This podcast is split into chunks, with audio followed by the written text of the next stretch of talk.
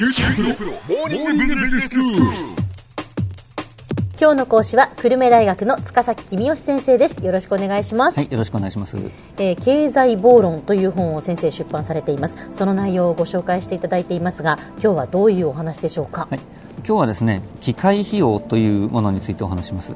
あのマシンという機械じゃなくて、うんまた別の機械にねとか絶好の機械だとかいう時の機械ですね。はい例えば自宅のソファで昼寝をするってもちろんただですよね。ええでもその時間にアルバイトしてたら何千円か稼げたかもしれませんよね。はい。そう考えるとお昼寝してたのはもったいなかったんじゃない？っていうことも言えるわけです。なるほど。でえー学生のサークルが学園祭で焼き鳥を売って3000儲けて1人300円ずつ山分けして喜んでるっていうことはよくあるわけですね。はい。でよく考えるともし学園祭で焼き鳥を売らずに本物の焼き鳥屋でアルバイトをしていたら何万円かのバイト代が入ったんじゃないの？っていうことは十分考えられるわけで、はい。まあ、実にもったいないことをしたよねっていうことなわけですね。まあ学園祭の焼き鳥屋っていうのはそもそも儲けることが目的じゃなくて、ええ。みんなでワイワイ楽しくやりゃいいんで、はい。目くじら立てるようなことではないんですが、うん。でも似たようなことを実社会でやると結構目くじらを立てるようなことがあ起こり得るということです例えば駅前の商店街で夫婦がちっちゃいお店を経営しているとします。はい。で2人で店番をして毎月20万円ぐらい儲かっていると。うん、でこの話を聞いてあ黒字でよかったねって考えた人も多いと思いますね。うん、もうそれを黒字が出てるんだからいいですよね、ええええ。ええそれはそうなんですけども機械費用という考え方からすると店を閉めて2人で、えー外に働きに出ればもっと稼げるかもしれませんよ。であればこの店を続けているのはもったいないことですよね、うーんまあ、もちろんいろんな事情があるでしょうから例えば親の介護をしながら店番をしているので勤めに出ることができないとかね、まあ、そういう事情があれば別ですが、ええ。そうでない限りは店を閉めて2人で働きに出ましょうということですよね。はい。店が赤字だと意外とこの店閉めようかっていう選択肢を思いつく人多いんですけども、うん。下手に黒字であるがゆえになかなか店を閉めようってことを思いつかないっていう人は多いようですね。じゃあ仮に黒字であったとしても、ええそのじゃあ2人とも働きに出た場合と比べてそういうことです。それ以上に黒字が出ているならば店を続けた方がいいという判断になるわけですよね。まさまさにそういうことですね。はい。今やっていることをやめて別のことをやったらもっと儲かるんじゃないかっていうことを常に考えてみようっていうことですね。はい大企業の社長が社内のエリートを集めて戦略部門を立ち上げたとします、でその部門の決算が小幅の黒字だったとしてどう考えたらいいでしょう、はい。まあ、黒字でよかったねと考えるのかせっかく優秀な社員を集めたのに少ししか儲かってないじゃないかと考えて不満に思って社長がイライラしてエリートたちを叱咤激励するっていうこともあるんでしょうけども、そうですね。でもここは冷静に考えたいところですね。はいそもそもあのこんな戦略部門を作らずにとっとと解散して優秀な社員たちに別の仕事をさせればもっと稼げるかもしれませんよ、おお。えーそうだとするとこの戦略部門は機械費用を考えたときにはあ解散すべきだということになりますね。はい。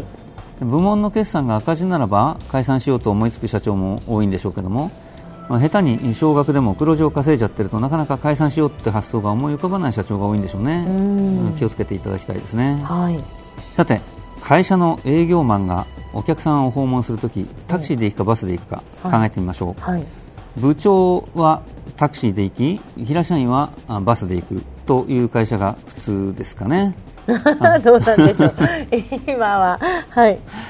あの部長の場合タクシー代はかかるけれども早く到着するので、えー数多くのお客さんが訪問できるからあタクシー代はもったいなくないと。で平社員は給料が低いので、まあ、バスで行ってもいいだろうというふうに考える人は多いと思うんですけども、でももし部長が無能な人でお客を訪問しても注文が取れないんであればタクシー代もったいないですからバスで行ってもらうべきですよね。給料が高いかどうかではなくてえタクシーに乗ってえ早くたくさんのお客を回れば注文がたくさん取れるかどうかということで考えるべきですね。なるほど。で反対に平社員がとっても優秀でお客を訪問すればたくさん注文が取れるっていうんであればタクシー代を払ってでもとっととお客のところへ訪問して、えーたくさん注文を取ってきてもらったらいいですよね。そうですね。ですから経済学者としては給料が高い安いではなくて注文が取れそうかどうかということで、えーアドバイスをしたいんですけども、まあ、そうは言っても、うん社内で、えーいろんな問題になるといけませんから、はい。部長はバスで平社員はタクシーで行くべきだっていうのは、まあ、社内力学を考えてから慎重に発言しましょうね。さて夫婦のどちらが家事を分担すべきかっということを考えてみましょう。はい。といってももちろん男女平等のあり方とかいろんな論点がありますから、まあ、今日は機械費用ということだけに絞って議論をしたいと思います。うん、そうですね、ね。まあ、あのいろんなことをやっぱ考えないといけないですよね、家事の分担というのは、ええそうですね。でもあくまでもええ。機械費用ということに限ってっていうことですね。そうですね。はい。夫がサラリーマンでえ妻がパートで働いているとしましょう、うん。まずは夫の言い分です僕の給料は君のパートの時給より高いんだから僕が家事をするのはもったいないよね、家事を君に任せて僕が会社で働いて高い給料をもらってくるべきだよね。というのが夫の言い分。普通の夫の言い分でしょうけど、そうですね。機械費用ということを考えてもええそうなのかなと思うんですけど、うん。でもこれは間違いですね。あそうなんですね、ええ。夫が家事をしなかった場合会社で僕、残業代が欲しいから残業します。というわけにいきませんよね、はい。残業っていうのは会社から命じられなきゃできないわけですから、ええ。もし会社が残業を命じなかったら家事をしなくなった分夫が遊ぶ時間が増えるだけですね。うん。それは妻が納得するはずがないですよね。はい。じゃあ家事は夫に任せて妻が長い時間パートで働くというのがいいのかなということになりますが、ええ。これもそうとは限らないわけです。はい。夫がもうちょっと知恵を働かせて工夫をするとどんなことが言えるか。例えば次のようなことを言ってみましょう。はい。僕が英会話を勉強すれば将来の給料は大幅に上がるだろう。それなのに英会話を勉強しないで家事をやるなんてもったいない。と言えばいいんですね。それなら妻もなかなか反論できないですよね。うん納得して家事をやってくれると思いますよ。でもこれは危険なので、はい。えー慎重にいきましょうね。やっぱり危険ですよね。危険ですね。え夫が英会話の勉強をサボった途端に妻から軽蔑されるだけじゃなくて家事の負担がどっと降りかかってきますね、えはい。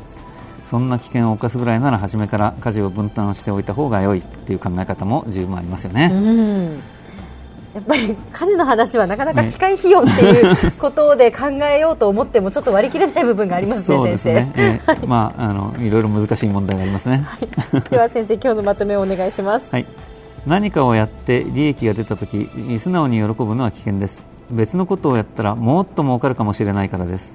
それなら今やっていることをやめて別のことをするべきでしょう。そうした考え方を機械費用と呼びます今日の講師は久留米大学の塚崎君吉先生でした。どうもありがとうございました。はいありがとうございました